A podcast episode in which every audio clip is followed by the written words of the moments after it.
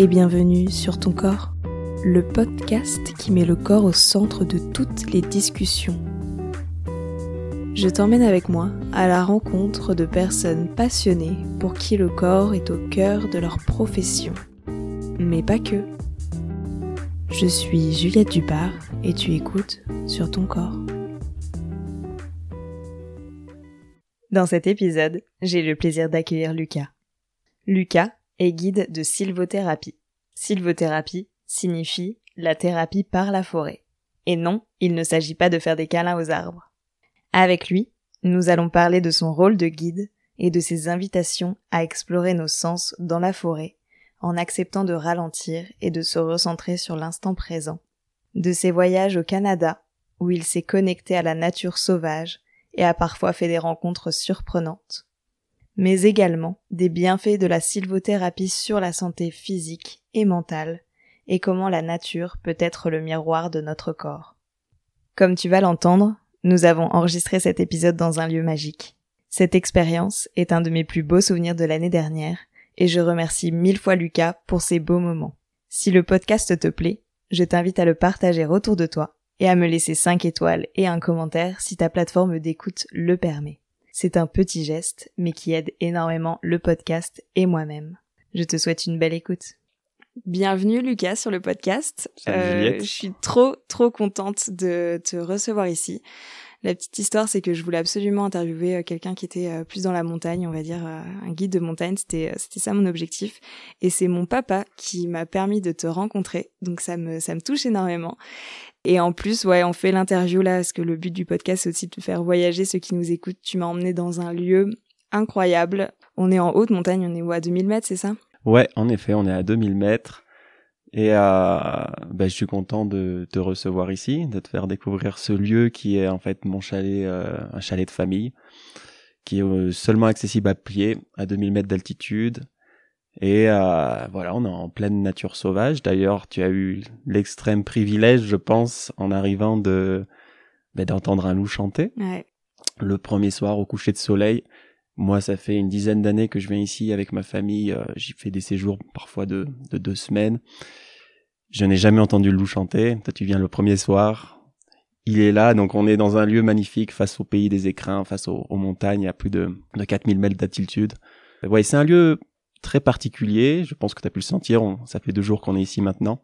C'est un lieu de ressourcement. On parlait aussi de que le temps s'arrête en quelque sorte ici. Ce matin, on vient de se lever. C'est le 5 mai. et il neige. Ouais. Donc c'est voilà, c'est un lieu que je suis ravi de partager avec toi. Bah franchement, je te remercie parce que en plus moi je viens de Normandie, donc si tu veux le, la région, euh, je vais pas dire la plus plate de France parce que j'en sais rien, mais ouais, moi je suis quelqu'un de la mer et et en fait je suis trop contente que tu me dises que entendre un loup c'est rare parce que moi je me rends pas compte quoi. Donc euh, ouais non c'est super cool et je te remercie beaucoup, j'ai beaucoup de gratitude pour ça donc euh, ouais merci donc ouais pour commencer l'interview je vais te laisser te présenter euh, comme tu le souhaites. Ben je m'appelle Lucas, j'ai 28 ans, je suis moniteur de ski l'hiver depuis euh, deux ans maintenant, je me suis formé en tant que guide de sylvothérapie. Et donc ma pratique, je pratique des bains de forêt. J'ai envie de dire que je suis quelqu'un qui est amoureux de la nature. C'est un lieu où je me sens bien. Je fuis la ville. La ville est un endroit que j'ai appris à, apprivoiser, si je peux dire, mais c'est vraiment, moi j'ai grandi dans la nature. C'est là où je m'y sens bien, je m'y sens moi-même. Bah, c'est vrai que d'avoir appris à te connaître, là, je, j'ai cru comprendre que oui, t'étais quand même quelqu'un de, je vais pas dire solitaire, mais quelqu'un qui oui, qui a besoin du sauvage, qui a besoin de la nature. Et c'est vrai que j'ai pris l'habitude un petit peu de voyager aussi. Et euh, moi, j'aime bien les villes, même si j'adore aussi la nature. Et, euh, et c'est vrai que la manière dont que t'as de voyager, où tu vas justement euh, dans, bah, dans le côté sauvage, quoi, c'est pas habituel pour moi. Et, et je respecte énormément ça. C'est, trop cool. Donc, bah écoute, je vais commencer avec ma première question et je vais te demander quelle relation tu entretiens avec ton propre corps. Hmm, j'ai envie de dire une relation très simple. Mon corps, je le remercie souvent parce qu'il ne me cause aucun problème. Je n'ai pas de douleur particulière. J'ai eu la chance de faire pas mal de sport quand j'étais jeune d'endurance. Donc euh, j'ai un cardio qui est en pleine forme. Et pourtant donc je fais pas énormément de sport ici, mais enfin je fais du ski l'hiver, mais je fais pas pratique pas un sport tous les jours à fond. Mais j'ai ces capacités physiques de randonnée très longtemps, à la vitesse que je veux, sans me sentir limité par mon corps. Je me pose pas trop de questions sur euh, ce que je mange parce que j'ai la chance de pas prendre de poids. Je réfléchis quand même sur d'où les produits viennent maintenant aujourd'hui, mais c'est vrai que j'ai cette chance aussi de pas trop me poser de questions sur mon corps, honnêtement. Ouais. Mais ce qui me marque quand même, c'est à quel point mon corps euh, change vite. Euh, j'ai croise des amis qui étaient avec moi au lycée, ils ne me reconnaissent plus. Au niveau du visage, j'ai eu les cheveux très blonds, maintenant ils sont complètement bruns. Aujourd'hui, je commence même à perdre mes cheveux. J'ai des cheveux gris à 28 ans. Donc ça, c'est une relation assez particulière. Je n'y porte pas trop attention, mais des fois, quand je regarde des photos en arrière, je me dis waouh, quelle évolution. Qu'est-ce qui se passe dans ce corps? Ah, c'est génial. Ouais, je t'imaginais pas blond, tu vois.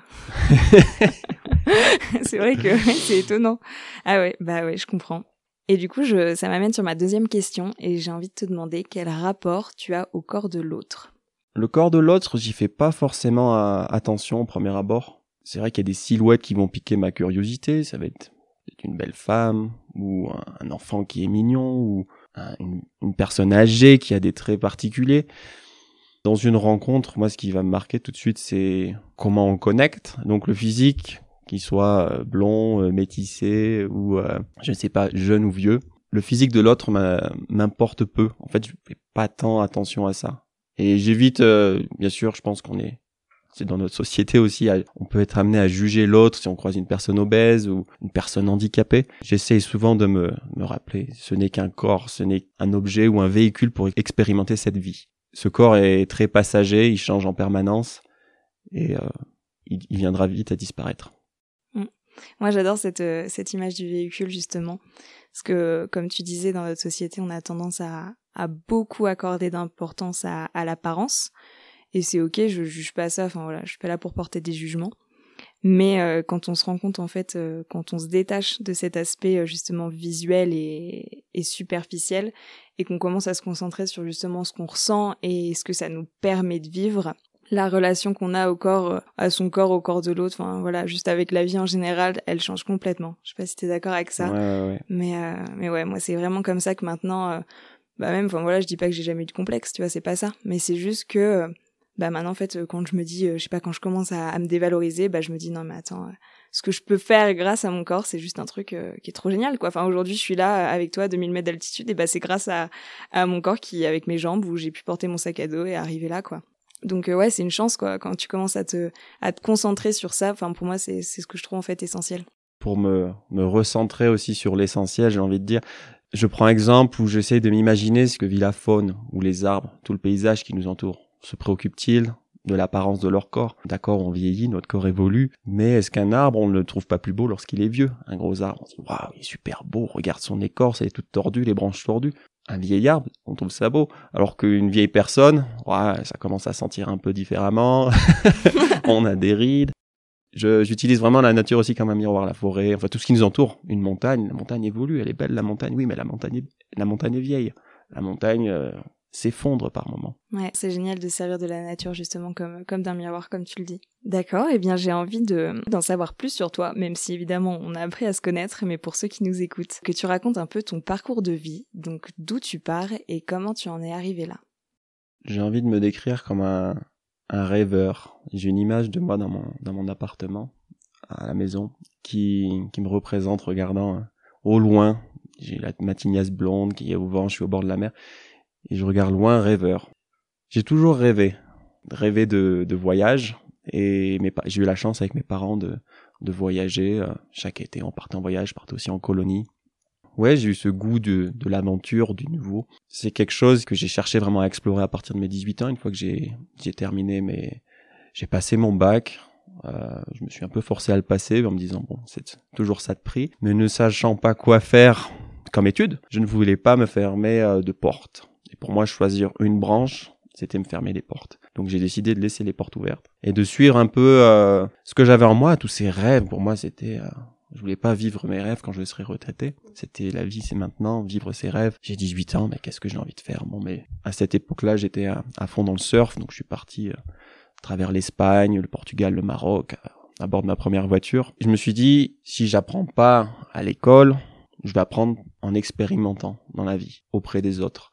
Ce qui m'a fait avancer dans la vie, c'est ses rêves. C'est euh, tiens, j'ai envie d'aller dans tel pays. Je suis allé plusieurs fois en Australie. euh, et puis c'était à chaque fois un questionnement. Toi aussi qui as voyagé, euh, je pense, tu, et nos éditeurs, ils peuvent se, se relier à ça. Chaque voyage, c'est un voyage en soi aussi. Donc voilà où, où j'en suis arrivé aujourd'hui. C'est ces voyages qui m'ont marqué. C'était des voyages dans l'inconnu. Je partais à chaque fois avec un billet d'avion aller, sans téléphone et en lien avec bah, ma famille de temps en temps avec un email. Mais euh, voilà, je savais même pas où j'allais dormir le premier soir. M'en remettre à la vie et j'ai développé cette euh, cette confiance avec la vie, qui je pense est un un outil très précieux. On, on peut s'en remettre à, à sa bonne étoile ou à la vie. C'est un lâcher prise et du coup, ça permet d'aborder la vie d'une manière assez détachée, Mm. de pas chercher à tout contrôler.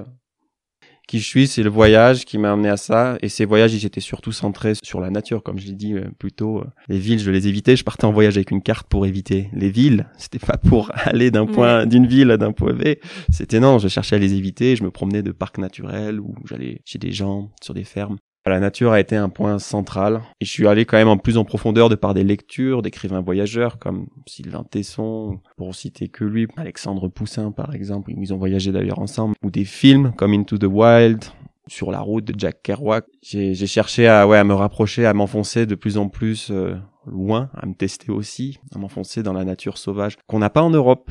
On n'a pas cette notion de, de nature, enfin de, qui, comme ils l'appellent en anglais, de wilderness, qu'on pourrait traduire avec deux mots en français, c'est nature sauvage, mais il n'y en a plus en Europe. Et moi, j'étais très curieux d'expérimenter une nature où l'homme n'était pas au sommet de la pyramide alimentaire. Voilà. En tout cas, où l'homme pouvait être chassé, ne contrôlait pas tout. Ben, en Australie, il peut y avoir des, des petites araignées qui mettent fin à ta vie en quelques minutes. Ou au Canada, où je me suis vraiment enfoncé dans des forêts euh, sur la quête des chercheurs d'or, euh, proche de l'Alaska, dans le Yukon, à essayer de vivre euh, et me rapprocher des, populations qui, en fait, eux, vivent depuis très longtemps, que ce soit des chasseurs-cueilleurs qui aujourd'hui, bien sûr, sont sédentarisés, qui ont une vie presque comme nous, mais qui ont gardé ces valeurs proches de la nature et de respect. C'est devenu vraiment quelque chose d'important pour moi à transmettre, que j'arrive à transmettre dans ma pratique de bain de forêt en sylvothérapie. C'est génial. T'étais moniteur de ski l'hiver et ensuite le reste de l'année tu partais voyager, c'est ça? J'avais la chance d'avoir mes parents qui vivaient en station de ski. Donc dans leur maison, j'avais un appartement qui me permettait de vivre à, bah, pas de pas de frais. Hein. Voilà, j'avais pas d'appartement, pas d'attache. J'avais un port d'attache que je revenais l'hiver. Je travaillais l'hiver, je me régalais euh, sur mon travail de moniteur. Ça me faisait voir du monde, euh, j'enseignais. Puis moi, j'adore la glisse. Donc j'étais dans mon élément, mais voilà, c'était 4-5 mois. Et après, je repartais, euh, on va dire sur 5-6 mois. J'ai jamais fait plus de 6 mois, même si on va dire j'aurais presque pu partir sur 8-10 mois. C'était très riche en émotions ces voyages. Chaque fois que je suis parti, en...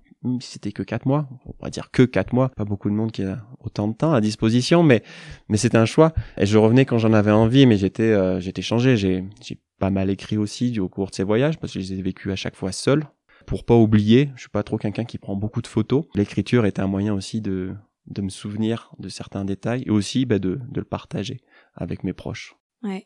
Ouais, c'est vraiment génial. Et t'as fait ça pendant combien d'années du coup? J'ai commencé, on va dire, à mes 18 ans jusqu'à jusqu'à ce que le Covid arrive, Ouais. on va dire, qui a mis un, ouais. un arrêt à, à ces pérégrinations estivales, ces pèlerinages, on peut dire. Donc, euh, bah, le Covid 2020, oui, j'avais, euh, ouais, ça, 8, 8 ans. Ok, ouais. Ce que t'as dû voir en 8 ans, c'est euh, waouh, c'est énorme quoi. C'est trop bien que t'aies commencé à voyager si tôt. Ouais, pas mal, euh, pas mal d'anecdotes, pas mal d'histoires de voyage. J'ai pas trop de mauvaises histoires à raconter. La vie m'a gâté. J'ai toujours eu des belles rencontres. Mais ouais, ça a été euh, hyper riche. Je remercie aussi le Covid. C'était un moment où moi, la, transition, euh, je sais pas que j'avais fait le tour du voyage, mais je sentais que j'avais besoin de quelque chose d'autre dans la vie. J'ai- Je suis quelqu'un qui avait vraiment du mal à m'ancrer, toujours dans le mouvement. Je- J'étais bien que dans le mouvement, et c'est tellement facile à trouver le mouvement quand on voyage. Il y a quelque chose qui nous plaît pas, on va aller voir juste ce qui se passe derrière l'horizon, puis tout sera nouveau, tout sera exotique. D'arriver à s'ancrer et ben, le Covid, il- en tout cas moi, il m'a forcé à ça. Et c'était c'était le bienvenu. Sinon, je pense que j'aurais continué un peu dans ce mode confortable de moniteur de ski d'hiver, sans me poser trop de questions et sans me rendre compte aussi de la chance que c'est de d'avoir cette liberté Ouais. en fait. Là, ça Ça, ça a donné beaucoup plus de valeur, ouais, à la liberté Ouais, complètement. qu'on a dans notre pays et dans notre manière de vivre. Et du coup, comment t'as connu la sylvothérapie? Alors je l'ai connu au travers de ma compagne, dont sa maman est, docteur, elle est psychiatre. Bon, toutes les deux elles sont allées à une conférence entre docteurs, un espèce de séminaire, et elles ont entendu parler de ce qui se passait dans les pays scandinaves, que euh, maintenant on prescrivait en, Écosse, en Suède, en Norvège, voilà, tous les pays scandinaves, on prescrivait non pas des médicaments, mais des temps en nature pour certaines pathologies, des séjours à longue durée en nature au lieu de médicaments. Et ça, c'était quand même, euh, ça les a touchés. Et c'était assez axé sur ce qui se passait au Japon parallèlement, où en fait le bain de forêt vient du Japon sous le nom de Shinrin Yoku. Shinrin Yoku, ça veut simplement dire bain de forêt, qui est de s'immerger plusieurs heures en forêt. Et donc les Japonais ont toute une science derrière ça, qui ont répondu à une espèce de crise sanitaire dans les années 80 où ils travaillaient énormément. Ils avaient des cas de stress, de burn-out, comme on a aussi chez nous aujourd'hui, de maladie du système immunitaire, pardon. Et donc les Japonais ont fait plusieurs études et en plaçant le corps humain dans la nature, des, espèces de recherches sur, bah tiens, en fait, le corps, il sécrète des cellules qui vont booster le système immunitaire. Le taux de cortisol baisse. Le cortisol, qui est l'hormone du stress, baisse. Si on passe longtemps dans la nature. Et ça, ils ont fait une découverte, d'où le bain de forêt, c'est que ces arbres sécrètent en permanence des petites huiles qui s'appellent des phytoncides au travers des feuilles. C'est le système de communication de l'arbre. C'est le système de communication et de défense. Donc l'arbre, s'il sent une attaque de champignons ou de bactéries, il va, si on peut s'imager, s'asperger de ces micro-huiles et combattre les maladies extérieures et aussi transmettre le message à ses congénères autour de lui. La nature est bien faite, nous en sommes partie. Mm. Par la respiration, nous respirons ces, ces particules qui ont un bienfait direct sur la santé. Pour euh, revenir au sujet, il y avait ces conférences sur les docteurs et moi, ça m'a piqué vraiment ma curiosité. Et puis apparemment, au Japon, ils avaient des guides qui emmenaient des gens en forêt se ressourcer. Euh, C'était utilisé, pas soigner un cancer comme ça, hein, pour être d'accord. Eux, ils l'utilisaient comme médecine préventive ou comme pause pour un, team building dans une entreprise, pour faire une pause rien que aussi l'après-midi. Tiens, on va se faire trois heures dans un parcours rien qu'une heure. Moi, ça m'a piqué ma curiosité. J'ai fait plusieurs recherches euh, sur Internet. Je dis quand même, on peut devenir guide de forêt. Hein. Je me suis laissé porter par ça. Puis j'ai trouvé euh, une association qui proposait une formation, une association américaine qui a été monté en 2015. Et moi, je parle, là, c'était en 2019 que j'ai rencontré euh, la sylvothérapie. Et voilà, il proposait deux formations en Europe l'été d'après. Et honnêtement, j'ai jamais assisté à un brin de forêt, mais je me suis senti appelé par cette pratique. Et j'ai eu de la chance de faire cette formation en Norvège. J'aime bien les forêts du Grand Nord. Je suis monté en Norvège faire cette formation qui était une formation de, de six mois. Voilà ma rencontre avec euh, les arbres. Ouais, c'est génial. Sous cet angle. Ouais. Ah, du coup, la sylvothérapie, parce que on va peut-être quand même repréciser ce que c'est, parce que quand j'ai dit euh, à mes amis que j'allais interviewer quelqu'un qui faisait de la sylvothérapie, de la quoi? Est-ce que tu peux euh, justement réexpliquer un petit peu ce que c'est? On a déjà vu que c'était né du coup au Japon. Le Japon, je pense que c'est un sacré pays quand même, hein, parce que ça me donne très envie. Il y a plein, il y a quand même plein de choses euh, dans dans ce pays-là. Et du coup, est-ce que tu peux ouais, bien poser les bases sur qu'est-ce que la sylvothérapie? Ouais. Déjà. Sylvothérapie, on va considérer ça thérapie par la forêt. Donc je ne suis pas sylvothérapeute, je suis guide, j'accompagne les gens, que ce soit bien clair. Et alors, on a bien entendu, peut-être vu des images, mais on m'a pris un peu pour un taré au début, pour être honnête, qui fait des bisous aux arbres, tu prends les arbres dans tes bras, est-ce que tu parles aux esprits de la forêt? Non, non, moi, enfin, ça peut être fait, mais moi, je suis quelqu'un d'assez terre à terre, assez posé, et euh, donc c'est sorti, euh, en tout cas, comme moi, on me les a enseignés. Il y a plusieurs approches. Il y a l'approche japonaise. Moi, mon association qui s'appelle l'ANEFT, c'est un acronyme. Elle l'a adapté pour l'Occident, pour le monde occidental. Et concrètement, on va partir trois heures en forêt et c'est accessible à tous. C'est-à-dire que c'est pas une randonnée euh, physique. On va pas non plus partir sur une randonnée où moi je vais vous apprendre le nom des plantes. C'est pas une sortie naturaliste. L'idée de ces sorties, c'est de rencontrer la nature avec son corps, avec ses cinq sens. Donc on part 3 heures et on va faire sur 3 heures 500 mètres de distance. Peut-être un kilomètre, mais ça veut dire que déjà c'est très très lent. Et moi je vais proposer au cours de sortie des ateliers qu'on appelle des invitations. Ces invitations, j'y tiens, c'est pas des exercices, ça va être euh, des petites phrases, un sujet, un thème qui vont permettre aux personnes d'aller rencontrer la nature sur une vingtaine de minutes. Et ça se fait euh, généralement en silence, ça peut se faire en binôme, des fois je, je fais rencontrer les personnes ensemble. Et puis on avance comme ça dans la forêt, et l'idée, ben voilà, moi mes invitations sont autour des cinq sens.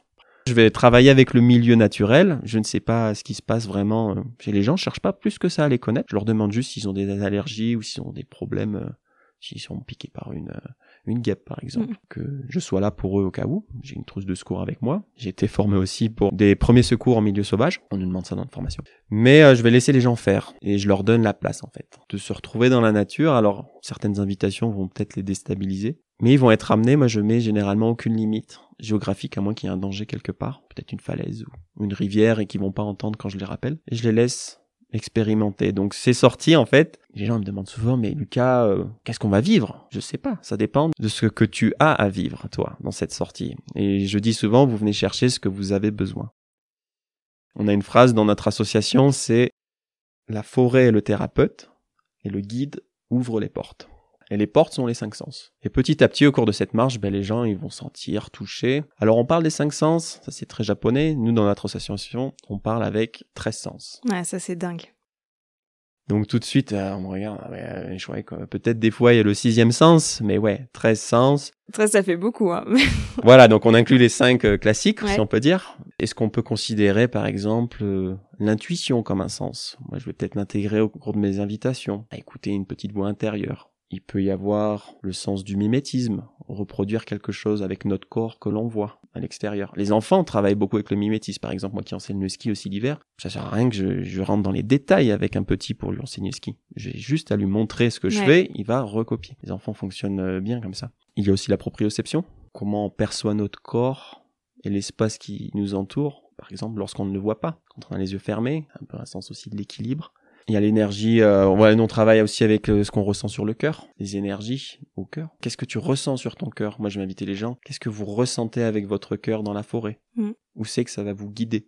Là, j'ai- ça, euh, j'y rentre pas toujours dans les dans les détails, je les propose pas toujours ces invitations, ça dépend du groupe. Parce que là, il faut qu'on soit quand même bien rentré dans la marche et qu'on ait quitté un peu le mental Ouais, que c'est ça. toutes les pensées, parce que la première chose, c'est oh là, je sais pas comment faire. Mais j'ai bien précisé au début de la marche que ces invitations, il n'y a pas de bonne ou de mauvaise manière de les réaliser. C'est pas des exercices avec un résultat attendu.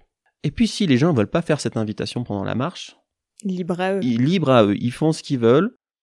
Leur dis juste que si vous voulez rentrer chez vous, il n'y a pas de problème. Si c'est ça qui vous appelle, vous en, pour n'importe quelle raison, mais venez me le dire qu'on vous cherche pas toute la journée Mhm. dans la forêt. Voilà, donc ces invitations, ça dure euh, 20 minutes généralement, peut-être 30, et je rappelle le groupe en général, avec un petit cri d'oiseau, ou le cri du loup, si on est entouré du loup, pour qu'ils m'entendent, et on va échanger en cercle après. Il y a cette notion, euh, c'est oui, c'est vous seul dans la forêt, mais c'est aussi nous ensemble. Et on va se retrouver, on va faire un cercle de parole, qui est une autre manière d'avoir une discussion. On ne se coupe pas la parole, on ne se renvoie pas la balle comme au tennis, ta ta ta. C'est, il y en a un qui a un bâton, peu importe, une feuille, et il a l'opportunité de partager, mais un partage aussi, là, c'est notre société, on aime bien partager avec des mots tout de suite poser les choses. Mais je leur rappelle que euh, il n'y a pas que de cette manière-là qu'on peut partager. On peut chanter, on peut partager un poème, peut-être danser.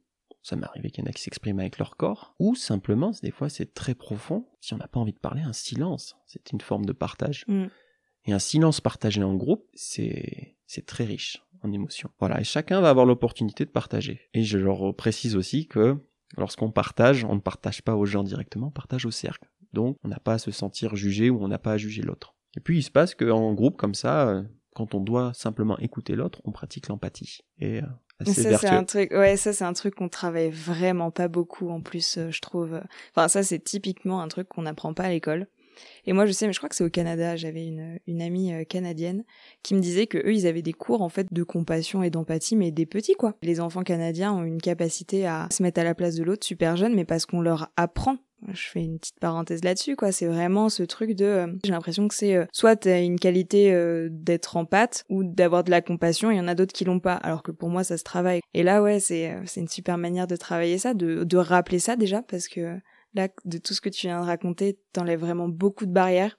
Mhm. De d'arriver trois heures pour être dans le moment présent, c'est pas quelque chose dont on a l'habitude de ne pas juger, de laisser le mental, enfin ouais, t'enlèves vraiment beaucoup de barrières. Et de rajouter justement ce, ce truc de compassion et d'empathie, c'est, enfin moi je trouve ça incroyable.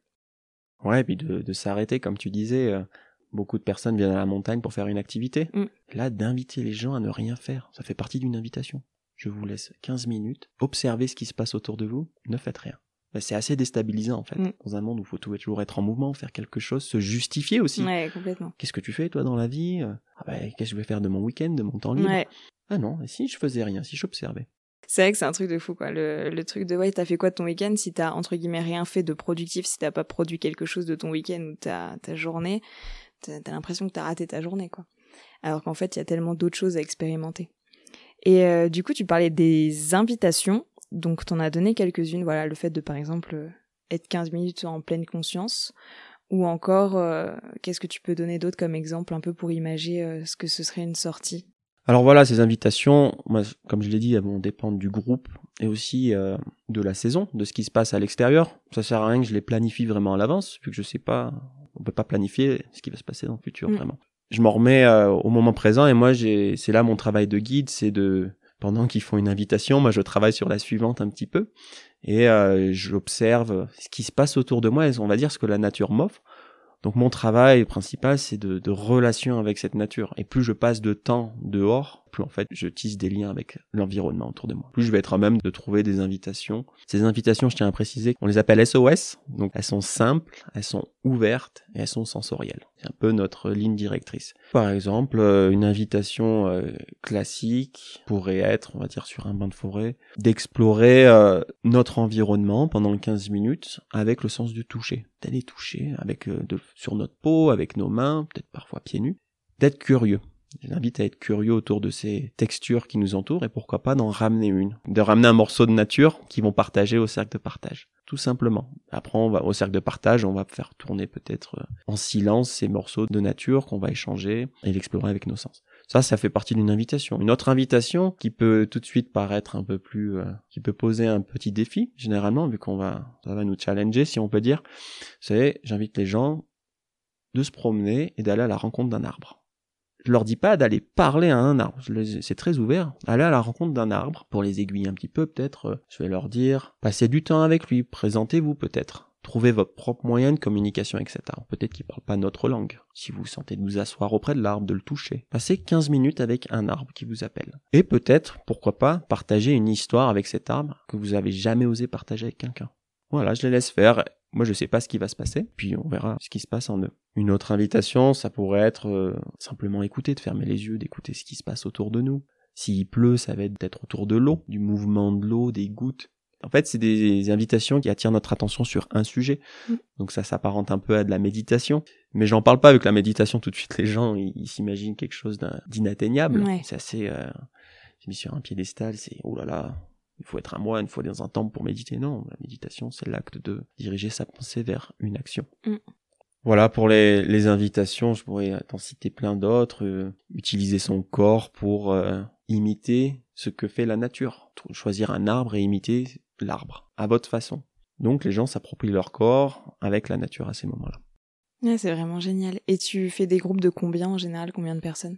Il n'y a pas trop de limites, entre 5 et 10 personnes. C'est un bon groupe parce que ça permet d'a- d'avoir plusieurs expériences vécues et partagées au cours de, de cette sortie. Mais pas trop non plus parce que euh, dans ma formation, nous, on était une vingtaine de personnes à pratiquer ces bains de forêt. Du coup, c'est génial, c'est très riche, mais euh, le, le cercle de parole, il prend beaucoup de temps. Même si chaque personne prend une minute pour parler, ce qui est assez court, eh ben, ça prend tout de suite Ouais, 20 ouais, minutes après ça. chaque invitation. Voilà, 5 à 10 personnes. On peut le faire aussi à, de une à une personne. Mm.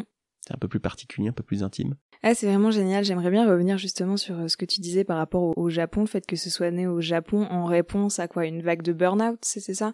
Ouais, c'était de- ça. Le, le gouvernement a vraiment réalisé que la santé du peuple se détériorait. Des maladies du système immunitaire, des cas de burn-out. On a cette image des Japonais aussi qui dorment dans la rue en costard cravate, voilà, dans le métro, qui s'endorment, ils font des semaines de, de fous, à 70 heures de travail par semaine. Mais ils ont quand même eu euh, présence d'esprit, euh, de pas les mettre tous sous médicaments, de faire des recherches. Et l'un de ces programmes de recherche, c'est que se passe-t-il au corps humain lorsqu'il lorsqu'il est exposé à la nature. Voilà. Je n'ai parlé un peu tout à l'heure. Ils ont fait ces découvertes sur les, les phytoncides que sécrètent les arbres que l'on Mhm. respire. Et donc les Japonais aujourd'hui, ils ont euh, plusieurs. euh, C'est pas le nouveau yoga pour eux, mais c'est quand même un peu, euh, si on peut dire, à la mode. Ils l'ont intégré dans leur art de vivre. Donc ils ont une soixantaine de sentiers dédiés aux bains de forêt avec des bancs pour se poser, des chemins aménagés avec des plateformes pour pas non plus détériorer trop la nature. Et puis pour eux, un bain de forêt, ça va être, ça peut être tout simplement d'aller trois heures prendre un pique-nique sous les cerisiers Hmm. au Japon. Pour eux, c'est très scientifique, c'est je me fais du bien en respirant, c'est phytoncide. Nous, notre approche qui a été amenée euh, par cette association américaine, il y a l'approche pharmaceutique, mais nous, c'est une approche de relation. qui est très bien, celle qui allait au Japon, mais elle va être plus profonde. Elle va amener les gens à une introspection. Mm. Ouais, c'est encore différent. On va pas se servir de la nature comme un, Un médicament. comme un médicament. Ça va peut-être être un miroir, cette nature. Ouais, puis de toute façon, le bien-être, la santé, c'est. Enfin, moi, je le vois de manière très globale. Si tu t'intéresses uniquement au corps, de ce qui se passe, euh, je sais pas, quand tu respires, euh, ce que tu disais, c'est quoi les phytoncides, comment tu dis Ouais, les les phytoncides. phytoncides, euh, c'est très bien. Mais si derrière t'as le mental qui est surchargé, que t'es dans un état de stress énorme et que t'arrives pas à lâcher prise, ta santé elle va pas s'améliorer. Oui. Donc en fait c'est ça qui est, qui est génial dans l'approche euh, que toi t'amènes, c'est autant de t'intéresser ou ouais voilà maintenant euh, c'est c'est prouvé ou pas, enfin, je- même si moi je m'en fous un peu que ce soit prouvé scientifiquement, il y a quand même des études qui ont été faites. Il y a eu des études qui ont été faites. Ça doit bien diviser les gens d'ailleurs je pense. Ouais, et puis au Japon, voilà, au Japon, ils commencent la marche avec un guide qui, lui, va leur prendre la tension, la fréquence cardiaque, vont le faire pendant la sortie et à la fin de la sortie. Voilà, c'est vraiment axé sur ça. Apparemment, ils mesurent des différences. Et comme tu le dis, et moi aussi, je suis de- ton avis, c'est que ce soit prouvé scientifiquement ne change pas grand-chose pour moi. Je pense que c'est assez évident pour beaucoup d'entre nous qu'on prend une marche en forêt. Ben, on se sent bien après. Ouais. Un temps en nature. Moi, j'ai souvent remarqué quand je suis un peu agité, il me faut au moins 45 minutes de marche en forêt pour atterrir, pour que mes pensées se calment. Est-ce que c'est lié au phytoncide? Est-ce que c'est lié à simplement au mouvement de la marche ou à autre chose? Ça m'intéresse pas. Et puis c'est tellement propre à chacun. Moi j'imagine que dans quand tu t'inscris pour un bain de forêt, tu peux pas savoir euh, ce qui t'attend dans le sens où tu sais pas euh, ce qui t'attend à la fin. T'as pas une comment dire, t'as pas un truc euh, clé ou un, une méthode euh, magique euh, qui fait que t'arrives comme ça et que tu repars d'une autre manière, tu vois. C'est t'arrives en fait, il y a peut-être des gens, ça va pas avoir énormément d'impact sur eux. Et d'autres gens peut-être qui vont avoir, je vais pas dire une révélation, mais qui vont vraiment ressentir tout de suite les bienfaits, qui vont permettre, je sais pas, de se décharger d'un truc. Tu parlais d'aller parler à un arbre, bah voilà, ça peut être aussi, même si tu le dis dans ta tête, ça permet de lâcher prise sur quelque chose peut-être d'important pour toi qui te retenait. Enfin, voilà, en fait, les expériences vont être tellement différentes et tellement propres à chacun. Et moi, c'est ça que je trouve, euh, enfin, je trouve génial dans ton approche, quoi. Ouais, ce qui est déstabilisant pour euh, beaucoup de personnes, c'est mais mais c'est quoi un bain de forêt et quelle est l'utilité? Quel est le but à chercher? On va pas, comme je l'ai dit au début, on va pas d'un point A à d'un point B. Ouais. L'intérêt, c'est d'être présent et d'être soi-même. Et ça, c'est tout de suite un sujet philosophique. Qui suis-je aujourd'hui? Mais le bain de forêt va permettre de créer cette bulle dans la nature de trois heures, où généralement les trois heures passent à une vitesse affolante. Enfin, on se rend pas compte que les trois heures sont passées. Et c'est ça, c'est moi j'invite les gens à, ils ont la possibilité de, de se retrouver dans la nature. C'est vraiment une rencontre. Et bah, comme tu dis, parfois c'est profond. A des gens qui vont partager des pleurs, qui vont se relier à quelqu'un qui est décédé dernièrement. Mais j'en ai d'autres, ils viennent avec leurs amis et puis des fois ils sont presque un peu perturbateurs vu qu'ils ils vont se mettre à, blaguer ou à, parler pendant la sortie. À moins que ça dérange l'expérience des autres, je vais pas intervenir parce que c'est ça qu'ils ont besoin peut-être à ce moment-là. Que ces deux mamans qui reviennent et qui viennent en bain de forêt et qu'elles sont pas vues depuis longtemps, ces deux amies, ben, peut-être qu'elles ont envie d'un peu d'échanger sur la vie. Elles ont besoin de ce moment-là et c'est une opportunité pour elles. Donc euh, je prescris rien et c'est pas très vendeur. Hein. C'est vrai que côté marketing, les gens ils me disent pourquoi je vais faire un bain de forêt? Ben, je leur dis souvent, j'essaie de pas trop leur expliquer s'ils m'appellent. Je dis mais vous êtes les bienvenus de vous écouter quoi. Si vous, vous êtes attiré pour un bain de forêt, je ne force personne à venir parce que si on n'a pas de disposition, si on n'est pas attiré par la pratique, ben, les gens ils viennent à reculons donc c'est c'est pas très agréable. Mais ce que j'ai observé, c'est quand les j'ai quand même un public assez féminin, parce que les femmes, elles, ont- elles expriment quand même plus leur sensibilité quand elles viennent avec leur compagnon, leur mari. Et eux, ils y viennent quand même un peu à reculons. Ah, c'est ma femme, euh, c'est ma bonne femme qui m'a traîné là, qu'est-ce que je fais là? Tout de suite, je suis un homme, déjà ça pose quand ils me voient. Oh là, ouf, ça va être... Ok, posé. Le fait de leur expliquer vraiment comment ça se passe, parce qu'il y a aussi ces images qui tournent, enlacer les arbres, euh, non, pas forcément. On n'est pas obligé d'enlacer des arbres pour faire ça de peut la être une option, mais ça peut être très bien aussi. euh, Tu t'obliges rien à personne, quoi. Non, je n'oblige rien à personne. et J'insiste sur ça. Moi, je me mets vraiment en retrait sur l'expérience. Il y a ces invitations qui sont à vivre ou à ne pas vivre. Mm, complètement. Ouais, non, mais c'est c'est génial. Je trouve que c'est une très belle approche en tout cas. Moi, j'avais jamais entendu parler de ça. Et est-ce que c'est bien développé en, je, je vais pas dire dans le monde, mais au moins en France, euh, il y en a combien des guides en sylvothérapie En France, c'est une communauté qui grandit, mais qui est encore très minoritaire. On est, je pense qu'on est une quarantaine de guides, peut-être un peu moins. Certains sont autodidactes, ça fait 20 ans qu'ils sont dans la forêt. Certains sont allés se faire former au Japon directement.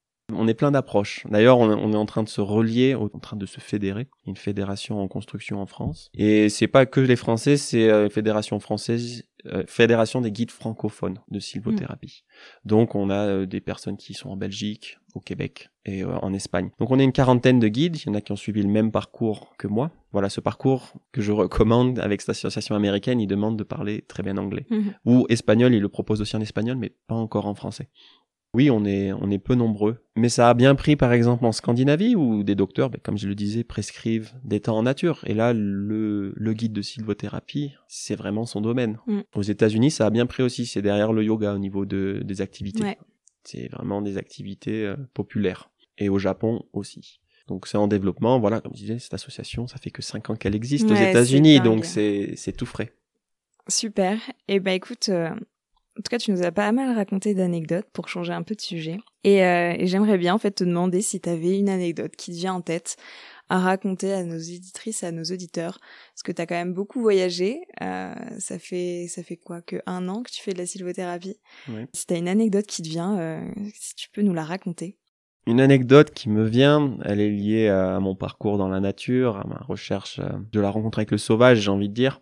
D'ailleurs, on a entendu ce loup chanter ensemble le premier soir ici, euh, en altitude. Moi, c'était la première fois que j'entendais un loup chanter, donc ça m'a quand même touché profondément. J'ai suivi les traces des loups dans de nombreux pays ici. J'ai, étudié les crottes des loups et compagnie. Je suis, je suis fan du loup. hein. Une anecdote qui me vient, c'est au, au Canada. J'étais dans le Yukon, donc c'est à la frontière avec l'Alaska. Je vivais sur une ferme euh, très éloignée, au bord d'un très grand lac qui fait plus de 100 km de long. Et euh, donc cette ferme, elle était isolée, elle était au bout de la route. Premier village à 30 km et la première ville à 250 km. Voilà, donc j'étais entouré de nature au bout de la route et euh, perte de vue des forêts, des lacs, des montagnes, des glaciers et bientôt, de- bien entendu, toute la faune sauvage qui va avec.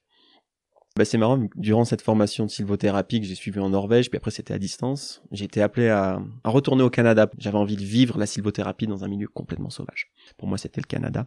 J'y suis retourné, et donc à la ferme, je campais chez mes amis. Et donc, assez rapidement, euh, bah, camper en pleine nature, voilà, on sait qu'il y a quand même pas mal d'ours. Bon, mais un matin, je me lève, il y avait une bouse d'ours fraîche pas très loin de ma tente, il était sorti euh, de la forêt. Puis voilà, des traces d'ours sur les arbres. C'était l'habitant de la forêt, c'était mon voisin.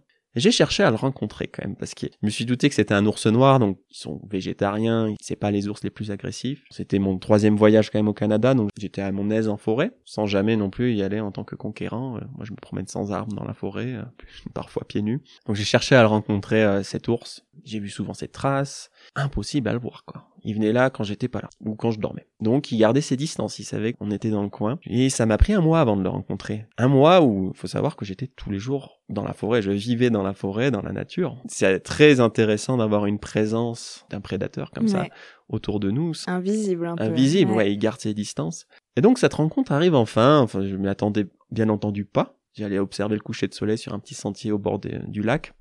J'y suis pas resté très longtemps, je suis, voilà, c'était 10 minutes sur le sentier, je, je regarde le coucher de soleil et puis envie de rentrer, et puis là je, je reprends le sentier, c'est le seul sentier, faut savoir qu'au Canada, en tout cas dans ce coin de, du Canada, les forêts sont très denses, euh, c'est des forêts primaires, donc euh, c'est pas mal d'avoir un sentier, mais un sentier qui dit sentier, on n'est pas les seuls à l'utiliser. Les animaux, ils sont pas bêtes, ils sont comme nous, ils choisissent la facilité. Là j'entends un bruit euh, arriver, un bruit de craquement, Faut savoir qu'il y a plein de bêtes au Canada, mais on les voit très peu. Il y a un silence assez pesant dans les forêts. Et là, je vois cet ours débouler devant moi, 20 mètres au-dessus, sur le sentier. Et j'ai pas l'impression qu'il m'ait vu, un bel ours noir. Et là, il prend le chemin que j'allais prendre vers la maison. Il vient pas à ma rencontre, on n'a pas un face-à-face. Il s'en va euh, vers la maison, dans la forêt. Alors là, moi, euh, heureux, mais pas peur. Je sais pas, c'était simplement, j'ai eu comme un soulagement. Enfin, l'ours est là. On s'est enfin rencontrés. Et donc, je l'ai suivi. J'étais en crocs, je me souviens, sur c'est des forêts, des tapis de mousse, donc je faisais pas de bruit, puis je l'ai suivi, et sa démarche, et moi ce qui m'a marqué avec cet ours, c'est à quel point il était silencieux. Il marchait euh, plus calmement que moi, sans casser de branches, et pourtant c'est une bête qui fait 200-300 kilos. Ouais, c'est quand même gros un ourson. Ouais, donc c'était hallucinant de, de le voir en fait sur mon sentier, enfin sur mon sentier, sur son sentier à lui. Il a passé un tronc qui était en travers, mais avec une aisance et une agilité incroyable. Et là, il, il- il s'y retourné, il a dû me sentir. Donc moi je me suis arrêté. Oula, qu'est-ce qui se passe? L'ours m'a regardé, il m'a aperçu, et puis il est reparti. Il a continué son chemin, il n'a pas fait volte-face, il m'a pas chargé. Il a continué. J'ai senti quand même qu'il a un peu accéléré le pas. Je l'ai suivi, toujours avec un peu plus de distance. Du coup, je le perdais de vue un peu, le, le chemin faisait un peu des virages, jusqu'à ce moment que il disparu complètement de mon champ de vision. Et je me dis, il peut pas être bien loin, j'ai cherché à écouter, aucun bruit. Où est cet ours? J'écoute, rien. Je me retourne, Bon, il n'est pas derrière moi, heureusement. Plus de traces. Donc là, je me dis, bon, mais ma tante, elle est à 5 minutes. Euh, je suis rentré en courant. Je me dis, bon, je vais quand même chercher euh, une bombe à ours, au cas où, si jamais je cherche quand même la rencontre avec l'ours, et mon appareil photo. Tout ça m'a pris 5 minutes. J'ai couru vers ma tante. J'ai jamais vu l'ours. Je sais pas où il était passé. Et je suis retourné dans la forêt. Impossible à le retrouver. Et c'est volatilisé, quoi. Il s'est volatilisé. Donc il est sorti du sentier bien entendu, et euh, impossible de l'entendre euh, se promener. Donc c'est assez incroyable. Et j'ai retrouvé des traces de griffes plus, des jours plus tard, des, traces de ses crottes. Mais l'ours s'était montré, il m'avait comme invité à le suivre. Et puis euh, voilà, il, m'a montré son derrière. Ça en était assez. Et c'était resté une, une, très belle histoire. C'est incroyable. Franchement, je suis en train de me dire, mais il y a tellement peu de gens qui vivent ce genre d'expérience. C'est ouais, c'est impressionnant dans, dans ma communauté de guides, je l'ai raconté cette histoire et euh, on m'a pris pour un fou. On dit mais euh, on suit jamais un ours, euh, faut jamais faire ça, faut pas les surprendre. Mais si tu veux, là j'ai ressenti comme une invitation à le suivre. Et je me suis jamais senti en danger.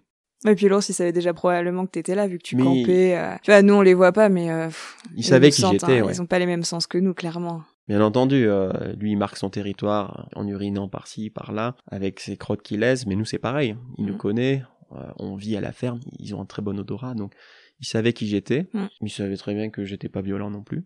Donc euh, voilà, il y a eu comme une entente. Et je pense que c'est ça que j'aime bien avec ces histoires, c'est un peu démystifié. C'est comme la rencontre avec le loup. On l'a entendu, il nous a accueillis quand on est arrivé au chalet ici. Il nous a probablement vu sur le sentier d'ailleurs. Il nous a vu, on a retrouvé ses traces. Euh, il était vraiment pas loin, il était à 200 mètres. Voilà, il nous a pas attaqué. Et je vais juste finir sur une anecdote pour relier avec l'ours. Donc j'ai commencé à guider au Canada pendant ma formation.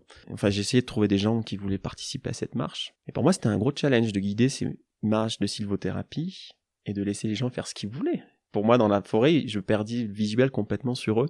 Et je devais m'en remettre à la forêt, quoi. Avoir cette confiance en la forêt que ce qui arrivera aux participants est juste pour eux. Mais bon, c'est quand même particulier. Je suis responsable pour les gens dans un groupe et il y a des ours. Peut-être qu'il y a des loups aussi, il y a des meutes de loups. Moi, le loup, j'en ai pas peur. Mais les ours, quand même, euh, il y a des, des rencontres qui, qui tournent mal. Hein. Il y a des histoires au Canada. Avec principalement des grizzlies, mais pas que les ours. Il y a des élans aussi. Les élans peuvent charger les hommes. Bon, bref. Euh, et donc, j'ai eu un groupe. Et dans ce groupe-là, j'avais des Canadiens et j'ai eu deux amis français qui étaient là, que j'avais rencontrés là-bas. Et donc une dame avec son mari. Et cette dame était, euh, voilà, elle suivait partout son mari dans la forêt. Enfin, elle était euh, très apeurée de la nature euh, sauvage. Pour elle, c'était oppressant, toujours avec une bombe à poivre à la ceinture, et jamais quitter son mari. Son mari, c'était son repère, c'était son protecteur. Donc elle m'a dit quand même au début de la marche, Lucas, je viens, j'ai peur des ours, je sais pas comment je vais faire. Je leur explique le principe, vous êtes, vous pouvez aller où vous voulez, vous explorez la forêt comme vous voulez, et pour la rassurer, je dis si jamais vous vous sentez pas, euh, je leur donne quand même quelques précautions si jamais on rencontre un ours. Un ours, il faut se mettre en groupe. Si on est en groupe, euh, ben tout de suite on part un peu plus gros, un peu plus imposant, il va peut-être pas s'attaquer à plusieurs personnes ensemble. Donc on se regroupe. On part pas en courant, on hurle pas, on se regroupe. Et s'il y a des personnes qui avaient un peu peur de l'ours, je leur ai dit, ben, au cours des invitations, restez près de moi. Vous vivez votre invitation, moi je vous, je vous laisse tranquille, mais n'allez pas très loin. Bon, la marche commence, entendu pour tout le monde. Puis moi après je pose pas trop de questions sur, sur eux, si dans le partage ils, vont s'ouvrir ou non. Et ce qui est incroyable, c'est que cette dame, c'est la personne qui s'est éloignée le plus de la sortie. Elle est partie explorer, euh, enfin c'était elle qui, qui, revenait à chaque fois le plus tard des invitations, et elle semblait complètement euh, apaisée quoi. Alors qu'au début elle était apeurée des ours, ça faisait plusieurs années qu'elle venait au Canada. Assez. Euh, c'est troublant. Ouais, j'étais curieux quand même. Mais je pose pas de questions. Et à la fin, elle s'ouvre au dernier cercle de parole. Elle dit, mais j'ai jamais vécu ça. Euh, oui, l'ours est là. Surtout que je dis pas, c'est que le matin, moi, je, je, balisais quand même un peu parce que le matin même, je fais un tour en forêt avant de guider. Et là, je vois vraiment une bouse fraîche, quoi. Il était passé ce matin-là. Donc moi, ça me met en condition. Je dis, ouais, j'amène un groupe dans la nature. Il y a un ours, quoi. Je pourrais décaler la sortie. Mais on contrôle pas. De toute façon, il, il bouge. Et ouais, il fait partie du décor. À cette époque, j'avais pas encore rencontré l'ours en plus. C'était un peu le fantôme. Et voilà, cette dame, elle a vécu pendant cette sortie eh ben, elle s'est remise à sa place. Elle a dit oui, l'ours est là. Je sais pas comment elle l'a vécu euh, profondément intérieurement, mais elle a pas eu peur. Pour la première fois, elle était en forêt trois heures toute seule, éloignée de son mari. Elle s'est éloignée de son mari et elle s'est sentie à sa place. Voilà ce que elle en a tiré du bain de forêt. Ouais. J'aurais jamais pu prédire ça. Les autres l'ont vécu d'une autre manière. Et mais je pense que pour elle, je sais pas si elle le repense aujourd'hui, mais c'est quand même une expérience assez riche. Elle a été capable de ne pas avoir peur en forêt. Ouais. Surtout au Canada, je pense que nous, on se rend même pas compte, quoi. Voilà, quand même, si on se rend compte, parce que tu nous as quand même raconté pas mal de trucs, mais, euh, mais c'est vrai que nous, on n'a pas ce danger-là en France quand on se balade, quoi. Ouais, ouais, c'est c'est un danger que j'ai mis longtemps à apprivoiser. Ouais. Je m'y suis confronté seul, si on peut dire confronté, mais c'est vrai que c'était confronter ses peurs. Hein. Quand tu campes la nuit et que t'entends des, des craquements autour de ta tente et que euh, t'es éloigné de la civilisation, que pour seule défense t'as une pagaie de canoë et que dans ta tente t'es vraiment prisonnier. T'es-. Donc euh, tu sors dans le noir complet, tu vois rien avec ta lampe torche et il y a une, une bête autour. Ça peut être autant un porc épic hein, qui est en train de se promener, qui casse des branches, un élan peut-être ou un ours, va savoir. Donc c'est vrai que ouais, c'est assez ça remet l'homme à sa place. Moi Mm. ça m'a beaucoup marqué. Ouais, c'est une belle leçon d'humilité. Ouais, ouais, ouais. Et puis de se dire, moi, je, je, suis quand même dit, euh, attends, il y a des peuples autochtones, Premières Nations, des aborigènes, ont vécu. Ils ne chassaient pas, ils ne tuaient pas tous les ours qu'ils rencontraient. Ils avaient des arcs pour tuer un ours avec un arc, des lances. Il faut être hyper agile. Donc moi, c'était, euh, bah, attends, ils ont su euh, s'adapter. Ils sont, ils ont leurs croyances, ils ont leur rite avec euh, ces présences autour d'eux, mais Mais en fait, ils font partie de la nature, quoi. Ouais, ils font partie de la nature. L'homme est la nature, tout comme l'ours est la nature. Mm. Pour moi, le plus gros danger, on parlait de voyage, de nature, ça n'a jamais été les, les bêtes. C'est l'homme, pour moi, le plus gros danger, Moi, de croiser un ce taré. tu dis, ouais. Et ben, c'est comme en fait dans la forêt, tu peux croiser un ours qui est affamé ou qui est de mauvaise humeur, qui est en danger. Les chances que tu rencontres quelqu'un dans une ville qui va t'attaquer sont faibles, mais elles sont présentes quand même. Ouais, c'est pareil dans la nature en fait. Il y a plein d'animaux, il y a très peu de chances que ça tourne mal, comme Mm. dans la vie. Complètement. Eh ben écoute, pour conclure cet épisode, je vais te demander quels conseils tu donnerais à nos auditeurs et à nos auditrices pour qu'ils puissent se réapproprier leur corps. Ben, je vais donner un, un petit conseil, euh, des petites invitations, comme j'aime euh, bien le dire, axé sur la nature, la forêt, parce que c'est un bon moyen de se, de s'approprier son corps. Tout simplement, euh, quitter vos chaussures, marcher dans le sable pieds nus. À la montagne, moi j'invite les gens à quitter leurs chaussures, à marcher en montagne, ils ont des grosses chaussures de randonnée, on ne sent absolument rien dans ces chaussures. On transpire, c'est tout ce qu'on fait, on a des ampoules. Mais quittons les chaussures, Déjà d'avoir posé les pieds sur la terre, de sentir les aiguilles, que ça pique, c'est pas toujours agréable. Hein. Par exemple, marchez pieds nus, 5 minutes par jour, autour de chez vous, dans votre jardin. Une autre petite invitation que, que j'aime bien donner, souvent je, je conclus mes marches comme ça, la dernière invitation, c'est une espèce de bulle nature. Trouvez-vous un endroit autour de chez vous qui vous plaît, et il n'y a pas besoin que ça soit loin. L'important c'est que vous puissiez y rendre visite souvent, donc ça peut être un arbre, ça peut être peut-être juste un- une plante si vous vivez en appartement, une petite plante vous vous asseoir sur votre balcon avec une plante et observer. Et euh, de lui rendre visite à cet endroit, à votre petite bulle, et observer les changements qui s'y opèrent durant l'année. Tout simplement, vous allez développer une, relation avec ce lieu au travers ben, de l'ouïe, du regard, du toucher. Et pour, j'ai envie de dire, un minimum de temps pour le faire, ce- cette bulle nature, ça serait une vingtaine de minutes. Pourquoi pas 20 minutes par semaine?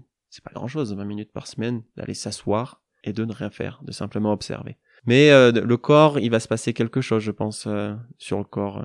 On pourra en profiter aussi pour, euh, pourquoi pas, écrire quelque chose qui nous vient. Tenir un petit journal de ce lieu, un petit journal intime. euh, Il n'y a pas besoin de faire des, des grandes envolées lyriques. hein. On peut simplement écrire ce qui se passe. Il fait beau, il fait froid. Tiens, un oiseau me rend visite, un écureuil. Et ça, c'est autour de chez nous à faire. Et ça, euh, c'est une belle invitation, une bulle nature. Merci à Lucas de nous avoir partagé son histoire et sa vision du corps. Et surtout, merci à toi de t'être rejoint à nous pour cette discussion. Je te rappelle que ce podcast est une production indépendante et que je fais tout moi-même de A à Z. Alors si tu souhaites me soutenir, tu peux partager le podcast autour de toi et me laisser 5 étoiles et un commentaire si ta plateforme d'écoute le permet. Tu peux également me retrouver sur Instagram, at sur ton corps. À très vite.